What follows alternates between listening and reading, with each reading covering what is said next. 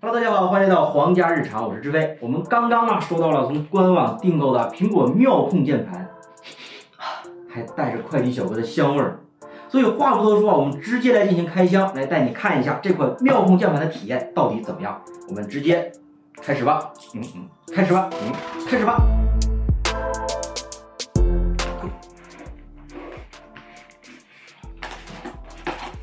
哇哦！依旧是苹果式的包装，外面夹，掂在手里还是挺沉的。我们接接着往下拆，这是一个十一寸的，所以我们打开，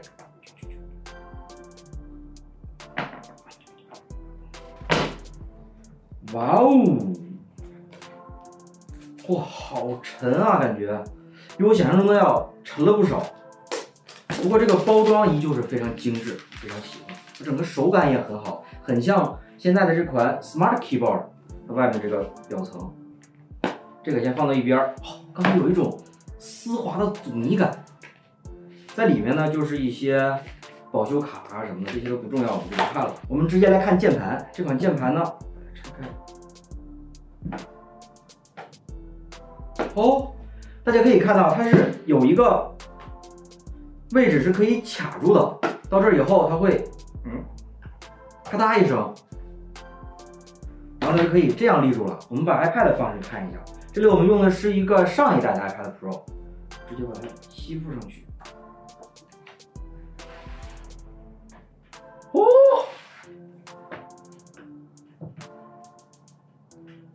哎，哎，它的角度只能到这儿吗？哎，我跟我想的好像有点不太一样了！我以为它会这个角度会更大一点，那所以它的这个翻折的角度只是，哦这就不行了，只是从这里然后到这儿，妈呀，嗯，不行，不太敢掰，嗯，它是没有办法像这款一样直接翻折过去的，而且呢，这个重量，说实话，再加上这个厚度。有那么一点点的出乎我的意料啊！这里呢，我们拿了一个十三寸的 MacBook Pro 来对比一下。其实在它平放的时候，它们两个高度几乎是一致的。然后再加上再对比一下之前的这一款，啊，不过在重量上呢，我觉得它们仨是差不太多的。虽然啊，这是一个十一寸的 iPad Pro，我们当初买它呢也是为了轻薄便携，结果加上这个键盘以后呢，嗯。好吧，然后背后的这个孔呢，其实可以看到，它这一款其实用的是新一代的模组，但是上一代通用，它刚好这个摄像头可以卡在这个边缘，这是不影响使用的。接下来我们就来试一下它的打字的手感，大家可以听到这个声音吗？它这次的键盘啊，有了一个非常大的提升啊，相较于这款 Smart Keyboard，简直是一个质的飞跃。我真的受够了这款 Smart Keyboard，就像敲桌子一样难受。但是这个呢，我这个很棒，打起字来很舒服，就很像这款啊 Magic Keyboard，很像这个的感觉，也有点像这个十六寸的那个感觉。所以说，这次它在这个打字的体验上有一个非常大的提升。然后它触摸板的面积呢要稍稍窄一些啊，但是它很长。我来试一下，就是这个。呃，这个这个这个这个这个小小的面积可能不太适合一些，比如说捏合呀什么的手势操作。不过像三指拖拽啊，什么上滑，这都是可以的。整个操作还是非常流畅的。你配合着 iPadOS 新的这个手势交互，这个体验我觉得到目前为止还是非常棒的。只不过唯一有一点点不舒服，就是刚才这一点体验有点不舒服，就是它的触摸板可能有一点点窄。做缩放操作的时候啊，有一点点别扭，因为我的手指会卡在这个边缘。不过也是由于这个尺寸的限制吧，键盘的手感还是挺让我意外的，确实有了一个质的飞跃。然后这次呢，在键盘上它还加了一个 Type C 的口，但是我很好奇它这个 Type C 的口到底能干什么，所以我们就来直接试一下这个 Type C 的口功能。我这里找来了一个读卡器，我们来插入一下试一下。嗯，好吧。这个读卡器好像是没有办法读取的，我插到这儿试一下。在这儿是读出来的，所以说它这个口好像并没有一个数据传输的功能。插线试一下，充电是没问题的，但是读取数据是不行的。我们再来试一下外接鼠标。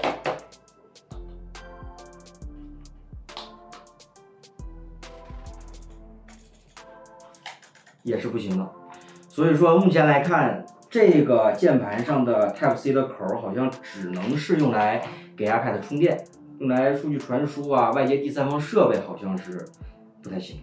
我还是非常好奇啊，它这个的弯折的程度到底能到哪里？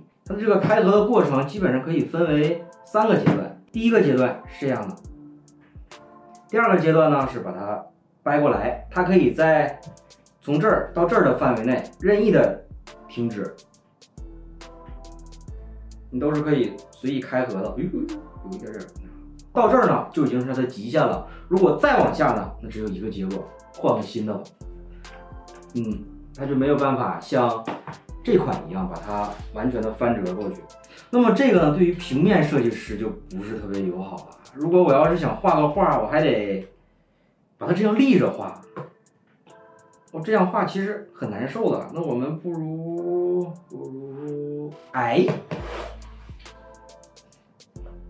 这倒是个好方案。这样呢，见大家都知道你买了新的键盘，同时呢也不耽误你画画，随便画一个小乌龟，哎，美滋滋。当然啊，这样拿下来还是非常方便的。其实它这个它的这个吸力啊，并不是特别强，你可以轻松的把它摘下来，然后捧在手里，这样进行。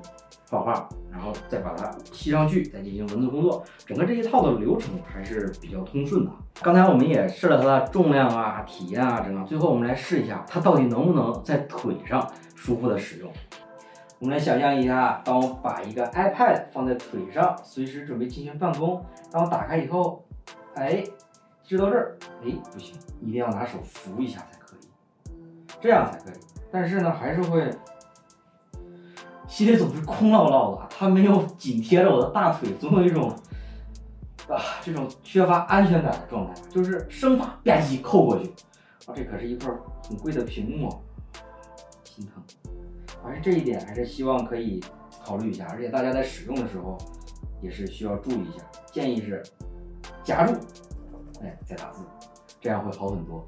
或者呢，还有一种办法就是别作妖了，别放腿上了。就是老老实实的把它放在桌子上，放在它属于它的地方，打字办公嘛。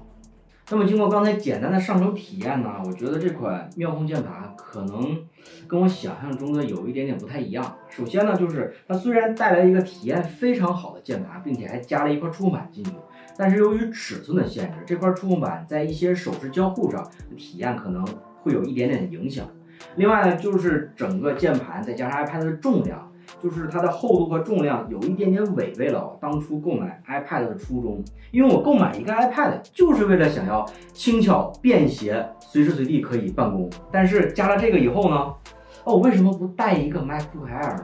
还有一点呢，就是它的这个 Type C 接口。当初我看到这个接口的时候啊，非常惊讶，我说哇，它能把它放到这里，很巧妙，这个位置也不会影响什么。结果拿到实物以后呢，我发现只能充电，嗯，想象中的功能都没有。这样就非常尴尬了。希望如果可以的话，还是能把这个 Type C 接口再加一些功能进去，这样它的这个键盘的拓展性，我觉得会更好。那么最后呢，不得不说一句啊，苹果产品做工真的是非常好，这个键盘非常的精致，拿在手里确实很像一件艺术品，不得不说 respect。那么关于它的购买建议呢，在经过这个短暂的上手之后呢，我只有一个想法，那就是经常需要移动办公的文字工作者，因为首先 iPad Pro 确实具有极强的便携性，并且它在文档处理方面现在也没有什么太大的问题了。